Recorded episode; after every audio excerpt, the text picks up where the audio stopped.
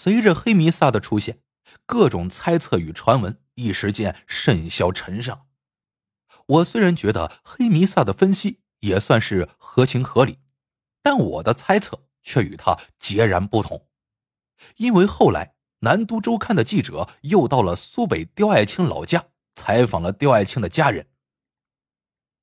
那一次，刁光明同记者提起，一月十日傍晚，也就是刁爱青失踪那天，与刁爱青同宿舍的几个女孩子用电磁炉烧了东西。被宿舍管理员发现并罚款了。虽然刁爱青根本没有参与使用电磁炉，但管理员依旧要求均摊罚款。于是刁爱青可能是因为赌气离开宿舍。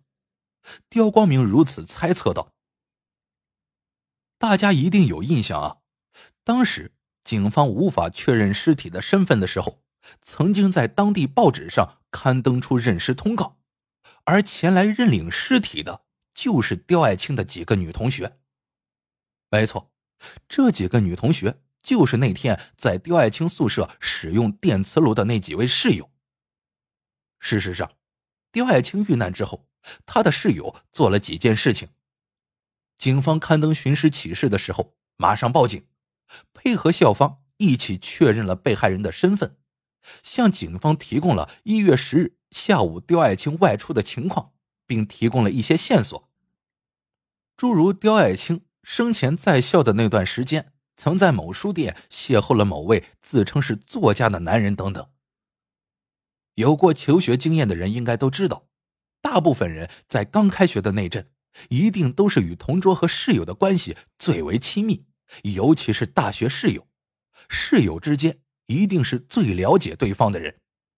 所以后面很多推测都是根据刁爱青的室友们给出的线索而展开的，包括之前黑弥撒推测过的那个可能是凶手的，懂得一些医学方面的知识，并与刁爱青有过往来的男性。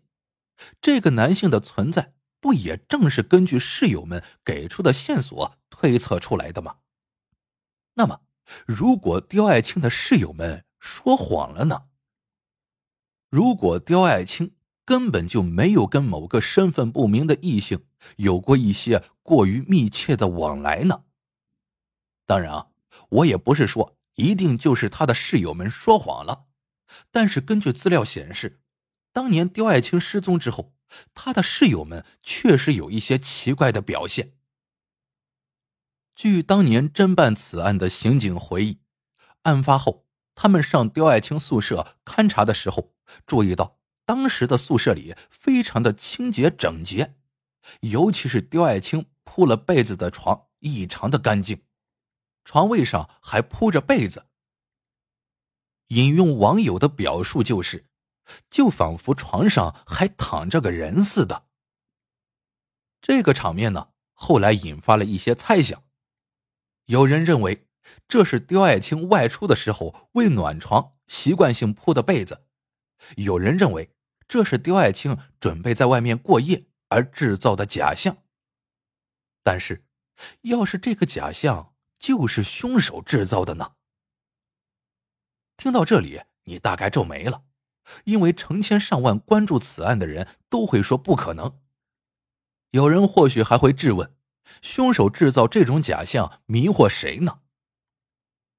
这里有一个细节：从一月十日晚上。